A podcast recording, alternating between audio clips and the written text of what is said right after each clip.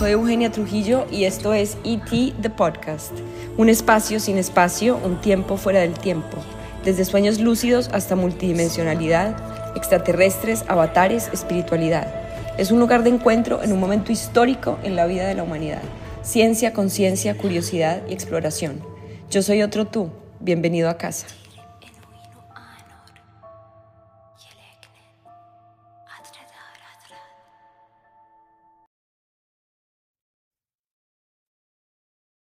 Bienvenidos, bienvenidas a un episodio más de ET, The Podcast. Soy Eugenia Trujillo y en este episodio vengo a hablar de temas de los que había huido públicamente, que es todo el arsenal de reivindicación humana, hablar sobre feminismos, género, masculinidad consciente y también otros temas en los que el ser humano busca reivindicarse políticamente. Es un episodio que he construido tres veces, que he grabado otras tres y que, y que me ha sacado muchas canas, pero siento que es relevante y pues lo voy a publicar. Me he cuestionado el por qué publico esto, he hecho indagación interna, he comentado con amigas, he desistido de la idea de publicarlo, pero pues si alguien lo está oyendo en este momento, ganó la apertura. Esto empezó porque en el episodio 12 con Ray Crespi sobre abrir espacio en la masculinidad, pues había hecho una introducción sobre mi postura y por qué invitaba a Ray a hablar sobre este tema y se me alargó, además porque no era coherente con el tono de ese episodio, entonces pues decidí hacer uno nuevo extendiéndome un poco. Me parece bastante complejo todo el tema de identidad de género y cómo uno en estos ámbitos tiene que ser muy cuidadoso porque se puede cometer el error de herir susceptibilidades y no hablar desde un pluralismo incluyente. Al mismo tiempo de este tema se desprenden muchos otros, como roles de género, polaridades energéticas masculino-femenino, el mundo queer y otredades, identidad de género, expresión de género, sexo biológico y minorías y sobre todo es complejo entrar en el tema de machismo, patriarcado y feminismo, pero yo creo que hay que hablar, fomentar el diálogo y el intercambio. Hay que hablar de política y hay que hablar de religión, de fútbol, no sé, pero ese cuento de que no podamos discutir como adultos y que no se habla de estos temas en una mesa, no lo comparto si somos adultos respetuosos y tenemos cierta distancia y flexibilidad cognitiva, mezclado con un poco de humildad y apertura, pues podemos fomentar un diálogo para poder abrir quizás la perspectiva, la visión y luego tomar nuestras propias conclusiones. A veces el diálogo es innecesario porque no va a haber un diálogo. A veces uno debe saber cuál es su audiencia pero hay muchos círculos de amistades o familias en los que no se puede poner el tema sobre la mesa precisamente por el apasionamiento, la carga emocional y el miedo a, enfrentar, a enfrentarse a los propios sesgos o fronteras. Yo no fui creada así, en mi casa se, se, fomentó el diálogo y si soy sincera muchas veces nos agarramos y no fue precisamente pacífico, pero siempre hubo aprendizaje y crecimiento. Y espero que no me pase lo de Jordan Peterson, que es un psicólogo clínico canadiense que explora estos temas y critica el feminismo. Y yo lo seguí por un tiempo, me gustaron algunos de sus conceptos, hace tiempo pues que no lo sigo, pero él en una entrevista de un canal americano tenía que repetir, tenía que repetir a la entrevistadora constantemente, I am not saying that, o sea, no estoy diciendo eso. Le decían, entonces Jordan, estás diciendo que las mujeres son inferiores y constantemente se tenía que defender de sus propios textos que descontextualizaban o parafraseaban con sesgos de confirmación. Un sesgo de confirmación es cuando continuamente buscamos alrededor y nos pegamos de ideas que confirman nuestras creencias, entonces esperamos que pues no pase esto y no hagan estas conclusiones tras una cama de disclaimers que he hecho. Y voy a empezar con el tema del feminismo. El feminismo sin duda ha sido fundamental en la lucha de los derechos de las mujeres, pues no estaría haciendo este podcast en este momento y quizás sin el feminismo no habría evolución consciente de la humanidad. O sea, históricamente ha sido fundamental y lo sigue siendo por el patriarcado y por una hegemonía masculina aplastante en la historia y sistemáticamente en las sociedades modernas, sobre todo capitalistas. Todos hemos sido víctimas de eso y obviamente la mujer ha sido la gran silenciada y oprimida por el sistema por obvias razones, creo que ya esto lo sabemos. Em, yo no me he acercado mucho al feminismo y mucho menos al feminismo radical. Tampoco he ido a una marcha feminista. Eh, primero, pues porque he tenido un privilegio y repito, sí, es un gran privilegio y hablo desde este privilegio al no haber sido oprimida, abusada, marginalizada y por ende no sentirme así, sino por el contrario haber podido encuerpar esa naturaleza femenina entendiendo que siendo mujer, que ser mujer me dota de una serie de sensibilidades y aptitudes poderosas que me han permitido navegar la existencia desde ahí. Entonces acepto que tengo una distancia importante con el tema e incluso he criticado sus extremos y no hablo mucho de eso porque entiendo mi, sex, mi sesgo cognitivo de privilegio, pero también por otro lado pues tengo el derecho a hablar desde mi subjetividad.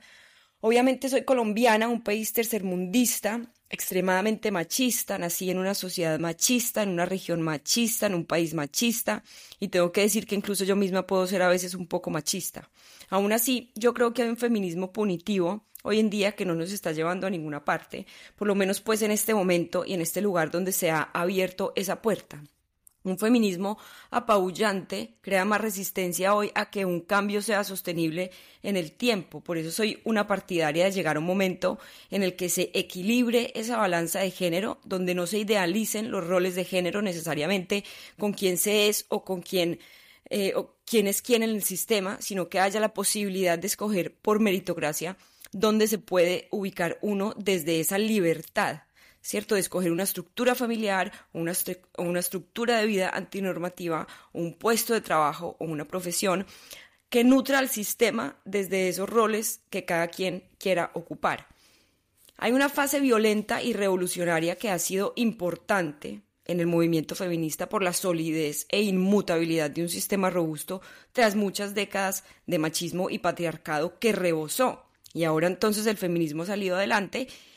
y se está también rebosando y que por el hecho de que las mujeres en nuestro cuerpo biológico tengamos menos toma de decisiones en el sistema del que hacemos parte por estar en un rol de madres, ¿cierto? Sino que vayamos balanceando ese sistema para que haya la posibilidad de escoger en qué rol me siento más cómoda o si puedo combinar mis roles y hacer que el sistema pueda incluirme de una manera natural y no me aplaste por su propia naturaleza. Es fundamental ¿cierto? Sigue habiendo muchísimo machismo violento y aplastante en el mundo y sobre todo sutil, y esto también es muy importante decirlo, y pues eh, reconocerlo, reconozco que hemos sido víctimas las mujeres y las minorías de una hegemonía machista y patriarcal y heteronormativa y racista y clasista y excluyente. Esto pues no, no cabe duda. También reconozco mi privilegio de haber tenido un sostén familiar y unas condiciones que fomentaron en mi, la, en mi psique la, la igualdad, la oportunidad, la libre expresión y la libertad para ser quien yo quisiera ser y crecí sin una limitación impuesta, sino por el contrario con una semilla de que realmente ser mujer nunca era una limitante. Pero de nuevo, repito, pues es mi privilegio. Y por esto mismo, pues eh, pude construir y manifestar en mi vida relaciones afectivas y emocionales en las que nunca tuve pues mucho de qué quejarme, más allá de los conflictos inherentes a la inmadurez de ambas partes o, o personas o los aprendizajes del momento en una relación, ¿cierto? Creo que yo tuve la oportunidad y libertad de manifestar en mi vida hombres increíbles, sensibles, respetuosos en su gran mayoría, y que no pudiera cortarlos a todos con la misma tijera sino por el contrario, pues ver mucha belleza en muchos hombres que querían ser mejores hombres, incluso querían ser o, o, tenían esa semilla del feminismo, eh, también entendiendo el término como igualdad de oportunidades y que incluso aún trabajan en la sociedad, en sus empresas o en sus hogares o en, o en sus amigos o en su, en su vida por hacerlo así. Yo hoy en día manifiesto en mi vida que mi condición de mujer sea una bendición, y también voy a decir aquí que conozco muchas mujeres con el discurso de que todos los hombres son iguales y pues manifiestan en su vida hombres infieles hombres machistas o cualquiera que sea su definición de hombres y entiendo, no es algo sin razón, y también sé que justos pagan por pecadores, sobre todo por muchos temas de carácter sexual y violento que han sido causados, y esto es muy importante, por una cantidad de traumas familiares vacíos, sociedades rotas, dolor y una cantidad de memoria ancestral, emociones no trabajadas y energía canalizada violentamente. Y creo que pues el feminismo se está desbordando por lo menos en estas latitudes. Ojo, yo sé que en el Medio Oriente, en Latinoamérica o en otros lugares es diferente, pero en la sociedad en la que yo me muevo, que es una versión súper privilegiada, cosmopolita, en una ciudad muy libre pensante como lo es Barcelona, pues yo espero que lleguemos a rescatar también esa masculinidad sana a quienes se consideren hombres. Yo soy principalmente una mujer heterosexual, hasta ahora me he sentido atraída por hombres, de pronto algún día me enamoro de una mujer, quién sabe, pero por ahora digamos que soy heterosexual y también aprovecho para decir que no todo el mundo es 100% heterosexual. Creo que siempre hay porcentajes de queerness o de homosexualidad en todo el mundo porque uno como ser espiritual existe antes o después del género. Uno es un ser divino y espiritualmente existe la posibilidad de conectar y enamorarse de cualquier persona más allá de su identidad o expresión sexual.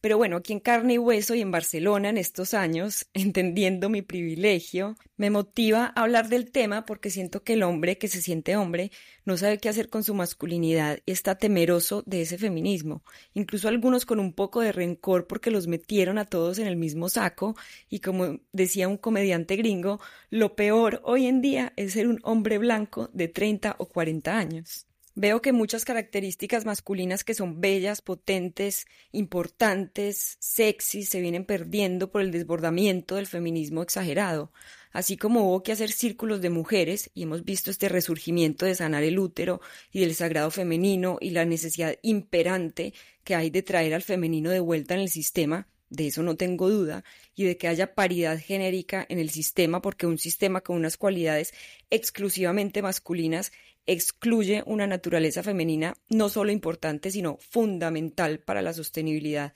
de la vida y del futuro. Entonces, claro, estas acciones que han empezado con el movimiento feminista y que han permeado la sociedad no solo son importantes, sino que será lo que nos haga sobrevivir. Pero sí hay un consenso, incluso cuando lancé el episodio número 12 con Ray sobre abrir espacio en la masculinidad, me enviaron un artículo de The New York Times publicado este año que se llama The Men and Boys Are Not Alright. Eh, los hombres y los chicos no están bien, sobre una entrevista que le hacen a Richard Reeves por su libro Of Boys and Men, donde explica la problemática y la necesidad de hacerle frente a esta crisis. Dice que los hombres y niños están quedando atrás incluso en grados escolares y resalta esta problemática que hay alrededor del género masculino, diciendo que la vida de las mujeres pues obviamente viene mejorando y dignificándose, etcétera, pero la de los hombres no ha estado así. Por eso hay que hablarlo de feminismo y de masculinidad consciente o sana, como le quieran llamar. Por ejemplo, un dato curioso es que las inscripciones universitarias en Estados Unidos de hombres disminuyeron siete veces más que las mujeres en 2020, por ejemplo.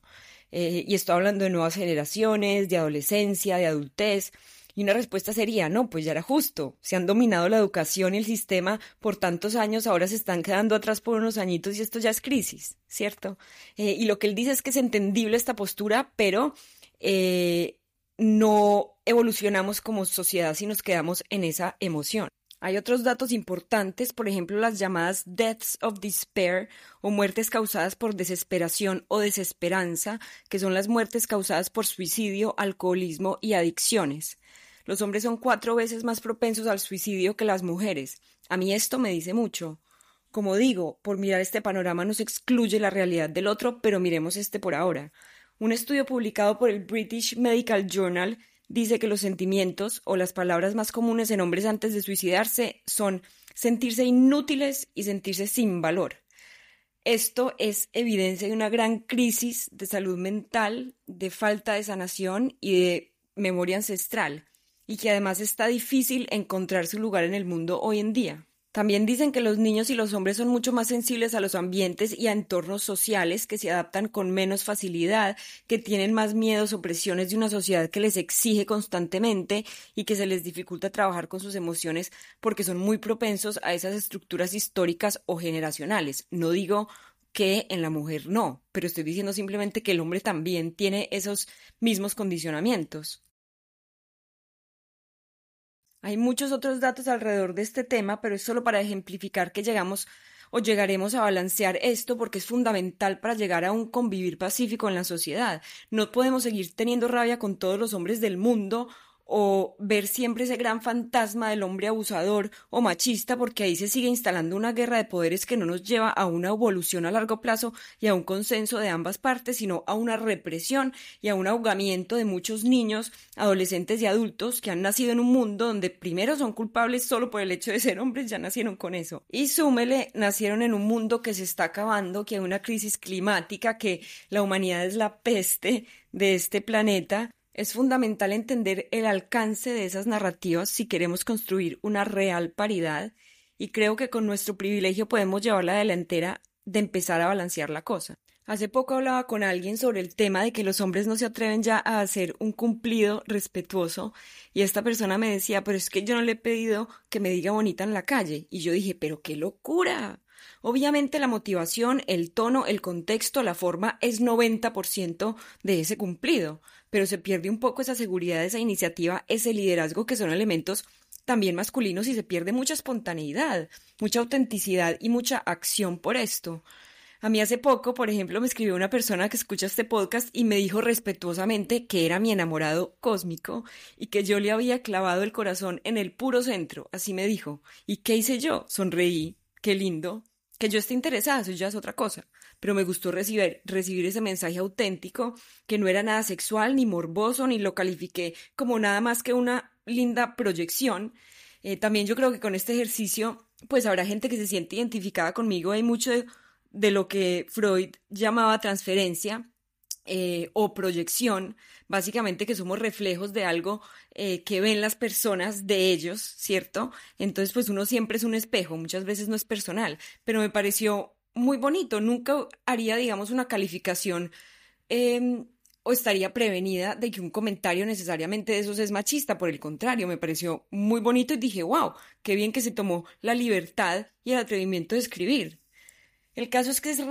realmente importante llegar a ese perdón de corazón, a entender que hurt people hurt people, que las personas heridas hieren a perdonar y dejar la rabia de muchas cosas que han pasado a muchas mujeres, yo sé, pero que hay que perdonarse y perdonar. Al final es lo único que nos hará libres. Hay que pasar por todas las fases, yo entiendo, pero hay que entender también que it takes a village to raise a child, o sea, se necesita todo un pueblo para criar a un niño, y creo que el papel de víctimas podemos empezar a transitarlo y a abrir paso a una nueva era de reconectarnos con ese masculino sano, a ese reconocimiento del hombre, a dar una oportunidad y a no vivir prevenidas con que todo necesariamente es machista o que lo subyace algo puramente sexual. Es cierto, y esto obviamente me toca como mujer y porque lo he vivido, que hemos vivido en una sociedad hipersexualizada, ha habido, ha habido una objetivización de la mujer, un ideal de mujer perfecta, una cosificación de nuestro cuerpo, donde hemos sido oprimidas por dogmas religiosos también,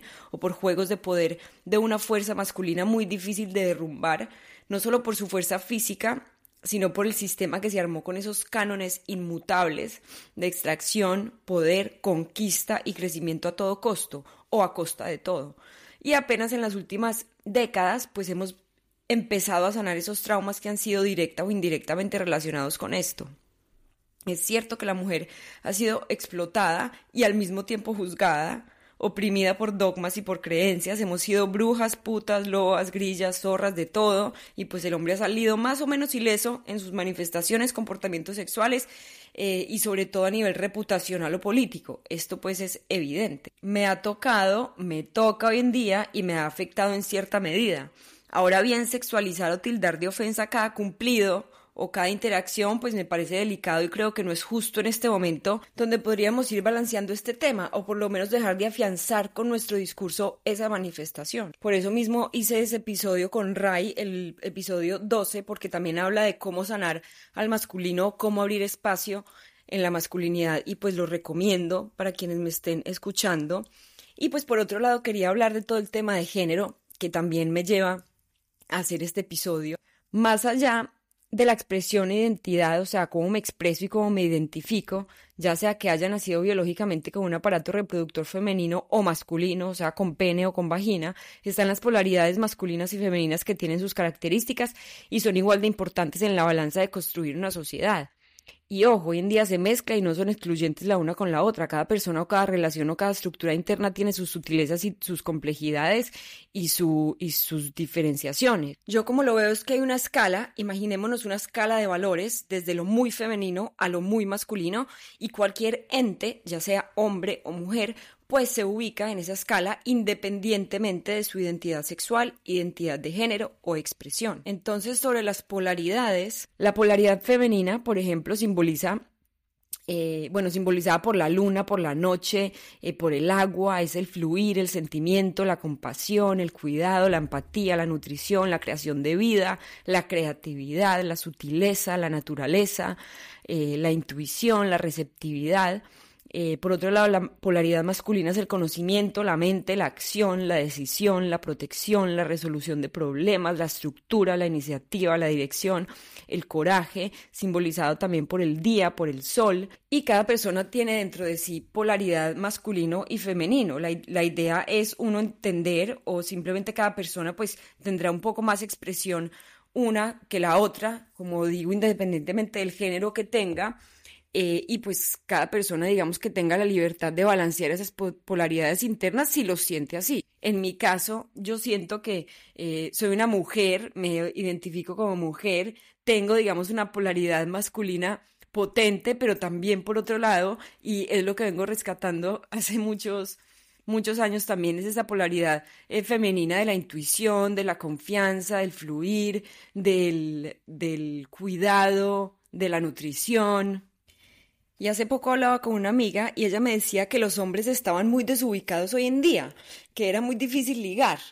Eh, o el tema de relaciones, porque hay una confusión entre lo que es masculino y lo que es machista. Como que en la sociedad en general es un tema que no, del que no se ha ahondado mucho por este, eh, pues como por el auge del feminismo. Y el hombre con todo este machismo pues ha sido víctima de su propio invento y ha sido afectado también. No pensemos en hombres sino en niños, infantes que aprenden de sus mayores o tienen vacíos de amor o han sido violentados, exprimidos, abandonados emocionalmente, juzgados, enfriados, con una cantidad de exigencias por el mismo machismo, muchas veces con cara de padre o de abuelo, donde no pudieron sanar sino hasta hoy o empiezan a sanar esos vacíos o esa parte femenina de cuidado, de nutrición, de amor.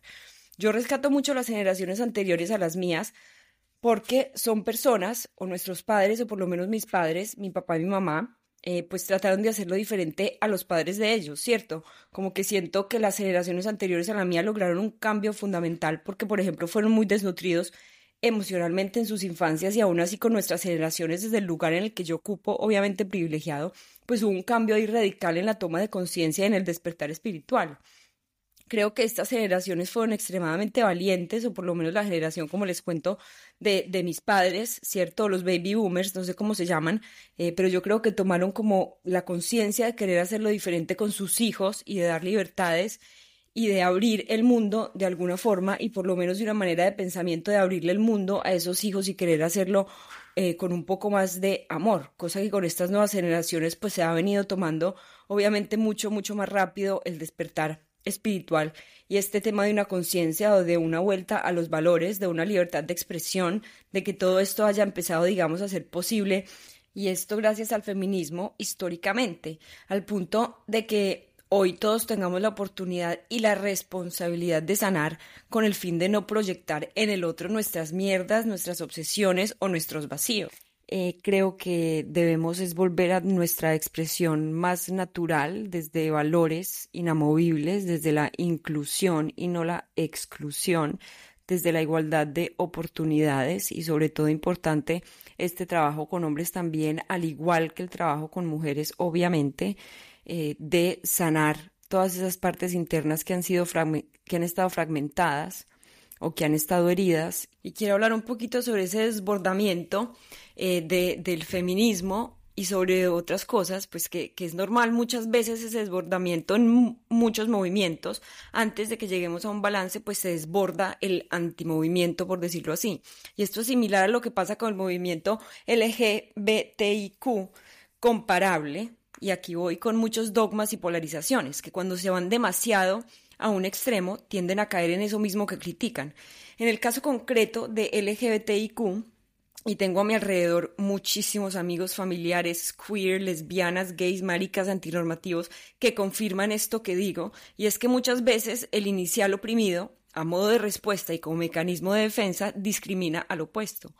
Y esto en todo movimiento que hable de tolerancia e inclusión, en espiritualidad también, y en dogmas con el puritanismo excluyente, en movimientos de género y de expresión de género en política. No estoy diciendo que es malo, aquí no hay nada malo ni bueno, eso no existe en el absoluto. Precisamente hablo del tema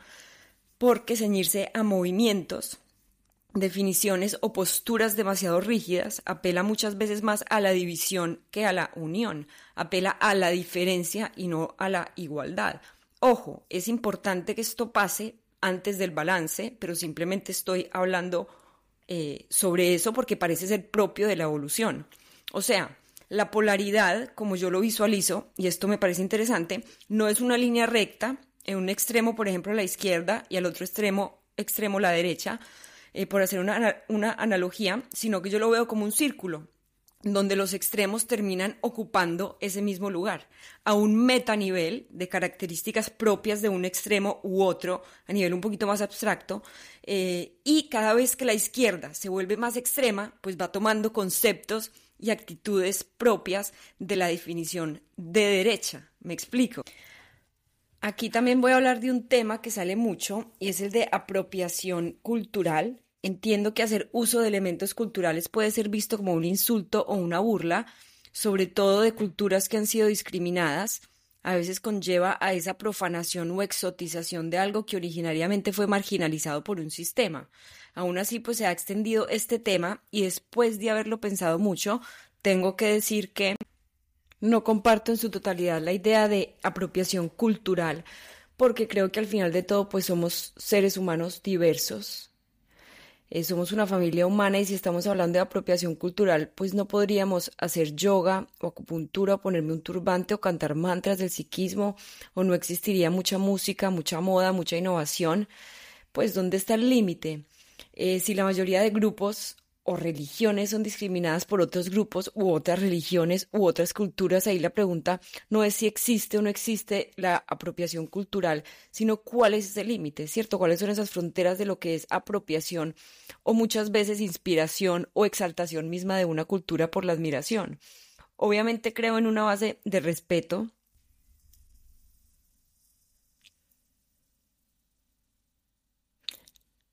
hacia cualquier cultura o idiosincrasia con la inevitabilidad de la globalización y de un sincretismo global que es cada vez más presente e ineludible.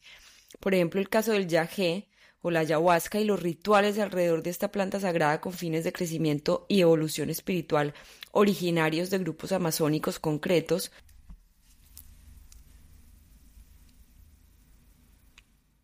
pues ya vemos en Ibiza o en Alemania estas prácticas completamente desligadas a sus tradiciones originales. Hay personas que lo hacen de una manera responsable, independientemente de si son indígenas o no, y hay mucho circo alrededor de esto también. Más allá de decir si es bueno o malo, pues eso no existe, diré que es inevitable y que solo cada uno dentro de su corazón sabrá qué práctica o qué expresión cultural o descontextualización de algo tradicional le hace bien. He oído de todo en este espectro, desde lo más genuino hasta lo más tergiversado, hasta ceremonias de yaje que nada tienen que ver con la Amazonía, pero que logran esas experiencias de autoconocimiento, conexión y transformación, hasta ceremonias de yaje llenas de fantasmas y densidad, incluso en esas mismas regiones originarias. Aquí recomiendo la máxima capacidad de discernimiento. Esto pues me trae un tema fundamental y con muchas aristas filosóficas, que es el tema del mestizaje y del, y del sincretismo, de la importancia del mestizaje y de la realidad de un mundo sincrético. El sincretismo es un término empleado en antropología cultural y en estudios de religión comparada para referirse a la hibridación de dos o más tradiciones culturales o religiosas. Y esto pues es una realidad, esto pasa en todo el mundo en este momento eh, determinar si algo es tradicional o sagrado o original, creo que eso ya es algo imposible y tampoco creo que la vida vaya hacia ese punto, como por ejemplo las iglesias católicas en México Eh, hay algunas que tienen elementos indígenas o mayas, o hay misas que se dan en malocas, o sea, misas que se dan en malocas, que son estas chozas de los indígenas amazónicos, que esto pues de las misas o ceremonias religiosas católicas o cristianas en las regiones puramente indígenas como lo es la Amazonía, pues es algo aberrante. Creo que es otro tema de manipulación y estrategia religiosa de consecución de adeptos por medio de la manipulación y de la violación psicológica que no entra en este tema donde hacen lo contrario, en vez de tomar elementos de una cultura, empiezan a inyectar en una cultura sus propios elementos a través de la tergiversación de la información, del miedo o de la hibridación de las narrativas propias de una fe o de una cultura. En resumidas cuentas, esta apropiación cultural es inherente a la evolución de esta aldea global, como lo llamaba el sociólogo canadiense Marshall McLuhan, que aprendí en teoría de comunicación de la universidad, esto es inherente al ser humano en el siglo XXI y pues en vez de criticar yo esa apropiación cultural, celebraría también esa hibridación de expresiones, culturas y modos de ser. Eh, obviamente si se actúa siempre, ojo, desde la autenticidad y la conexión real. Yo creo que todo tiene que ver con las motivaciones intrínsecas y yo me apropio de una cultura con fines divisorios o malvados, pues eso es otra cosa pero no tiene que ver con el tema de apropiación, sino con un tema de motivación intrínseca y de valores. Y hablo de esto porque yo creo que hay que discernir cuáles son las peleas que estamos teniendo como sociedad. Como el lenguaje inclusivo, si se han dado cuenta no lo uso, respeto que se use, claro, pero yo no lo uso, es un tema extenso, pero no lo voy a decir cuerpa a mi cuerpo y tantas otras palabras que obstaculizan ese flujo normal de mi expresión. Eh, yo prefiero enfocar mi energía en otras cosas. Y como digo, hay peleas eh, pues que son muy importantes y han pasado cosas en el mundo y seguirán pasando que han despertado al ser humano en choque y ha salido a las calles y hay que salir a las calles si así lo sienten y reivindicar esos derechos. Eh, no digo que la revolución no sea necesaria, es súper necesaria, solo digo que hay que mirar cómo se está construyendo ese mundo en el que queremos vivir y si lo que predicamos es realmente lo que hacemos. Yo estoy segura de que soy muy feminista o reivindico mucho los derechos de las mujeres por hacer lo que hago y desde el lugar que lo hago, infiltrándome en el sistema, siendo una mujer hecha y derecha que se respeta y genera también respeto como muchas otras, cambiando esos paradigmas por medio del hacer, no solo del decir o de profetizar, de demostrar por medio de la acción de la calma, de ser completamente suficiente e íntegra, de tomar acción y de no sentirme bajo ninguna circunstancia menospreciada, sino por el contrario, de sentir esa fuerza y crear esa realidad por medio de la acción y de la decisión. Yo diría que esa es mi forma de activismo y creo que el activismo es crucial, necesitamos masas despiertas y despertar de esta ilusión de mundo fragmentado y de sistema que aparentemente ha tomado decisiones por nosotros. El silencio interno es muy importante, así como el grito herido es muy importante, porque hay un planeta, por lo menos en este momento, que a veces despierta así. Aún así, el activismo es otro, así como cada persona escoge su tipo de activismo. El hecho de no alimentar la oscuridad o el miedo ya es activismo suficiente, activismo por omisión. Desde ahí ya es ganancia. Hoy en día también se ve mucho la queja o el couch surf activism, que a mí me encanta este término, en español sería activismo de sofá, donde uno está viendo lo que pasa afuera y criticando, no digo que sin razón, eh, lo que pasa con el cambio climático, con las empresas, con el big pharma, con la política, con el machismo y con el patriarcado, con la injusticia social, con la discriminación, con el racismo, con la homofobia, etc. Pero se ve mucho esta propensión a criticar desde la distancia o comodidad de un sofá o viendo la televisión o criticando con los amigos o en los chats de WhatsApp lo que está pasando. Primero hay que empezar por uno mismo, pues cada cosa que se experimenta afuera de uno es una construcción del interior, como el mito de la caverna de Platón, que no lo voy a explicar, pero pueden buscar en Google. Y a un nivel colectivo, pues todo eso que estamos reafirmando continuamente es lo que estamos manifestando a nivel colectivo. Por eso digo que hay que soñar, que hay que mejorar la narrativa, hay que elevar la vibración de lo que estamos construyendo a diario. Si supiéramos el poder de creación, de tangibilización de lo que sentimos, pensamos o decimos, si hiciéramos conciencia de esto, el mundo sería muy diferente. Y por otro lado, pues un activismo de sofá es la forma más cómoda de evadir una responsabilidad. Obvio, si la culpa es de otro, pues yo no tengo nada que hacer. El otro es el cabrón o el político es el malo o el sistema está condenado al fracaso porque el capitalismo es una mierda y el mundo está lleno de corruptos. No digo que se tenga que hacer la vista gorda, hay que actuar con lo que se pueda actuar, pero reforzar continuamente estos discursos no suma, así de sencillo, no suma. Lo que suma es, como he dicho continuamente, trabajar en uno mismo, limpiarse por dentro en la psique, en el cuerpo, en el alma, en las emociones. Ya con eso es suficiente. Ahora, si después de eso quieren hacer más cosas y compartir con el mundo y ayudar a elevar la vibración, la unidad, la tolerancia, el respeto, etcétera, pues genial. Y si quieren crear empresas conscientes o hacer arte o música o ser cada uno canal de algo que construya el futuro que imaginamos o soñamos, desde la libertad, la abundancia, la justicia, pues genial. Yo me he vuelto muy práctica, creo mucho en la practicidad y sé que el tiempo no existe, pero aún así, pues al mismo tiempo día que se va no vuelve en esta dimensión, entonces soy muy consciente o mindful de las conversaciones que tengo conmigo misma internamente y con otros, del enfoque de lo que hago en mi día a día, de dónde ocupo mi atención, pues allí donde está mi atención está mi realidad. Yo he decidido hacer esto y realmente lo recomiendo porque puede ser uno un agente activo desde su lugar y es mucho más eficiente así que enrollarse con muchos temas que como digo a veces no suman. Estos temas también traen una cantidad de labels, de etiquetas que cada vez me parecen menos necesarias. Incluso las nuevas generaciones vienen mezcladas, mestizas, con menos autodefiniciones, con más fluidez y con remix en muchos temas de identidades, de expresiones o de culturas.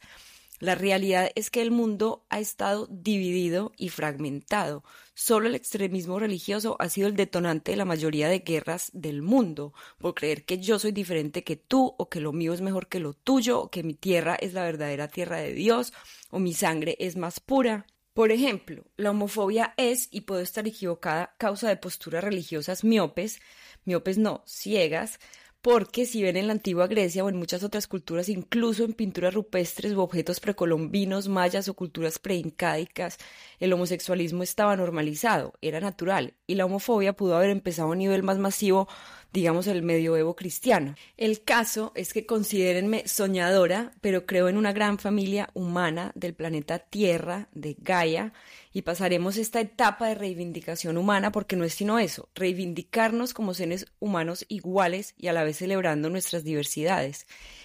Y voy a añadir un guiño extraterrestre, pues creo que llegará un día en el que recordemos y volvamos a reconectar con seres de otras galaxias y dimensiones, a reconectar y recordar nuestros orígenes galácticos, a llamarnos humanos terrestres. Al final vinimos a esta tierra a experimentar esta misma división, a experimentarnos en todas las posibilidades y creo que llegará un día en que nos identifiquemos con esa unidad que somos cuando vayamos recordando por qué estamos aquí y quiénes somos de verdad. Gracias por oír hasta aquí. Todos estos temas son muy complejos hablarlos y sobre todo por el fervor y el apasionamiento y las susceptibilidades y realidades que se tocan, pero espero que lo hayan disfrutado. Vamos aprendiendo juntos en este camino y nos vemos muy pronto. Y como la vida es un dar y recibir, yo la verdad es que no suelo hacer esto, pero energéticamente pues todo es un balance. He abierto una página de Buy Me a Coffee, cómprame un café, donde pueden apoyar la creación de este podcast. El link lo encuentran en la descripción del podcast o en el link envío de mi Instagram arroba eutrujillo. Si les nace, pues sería genial. Esto es patrocinado por yo, yo y mi otro yo. Y un proyecto al que le he dedicado muchísimas horas, amor y recursos de todo tipo. Entonces, gracias.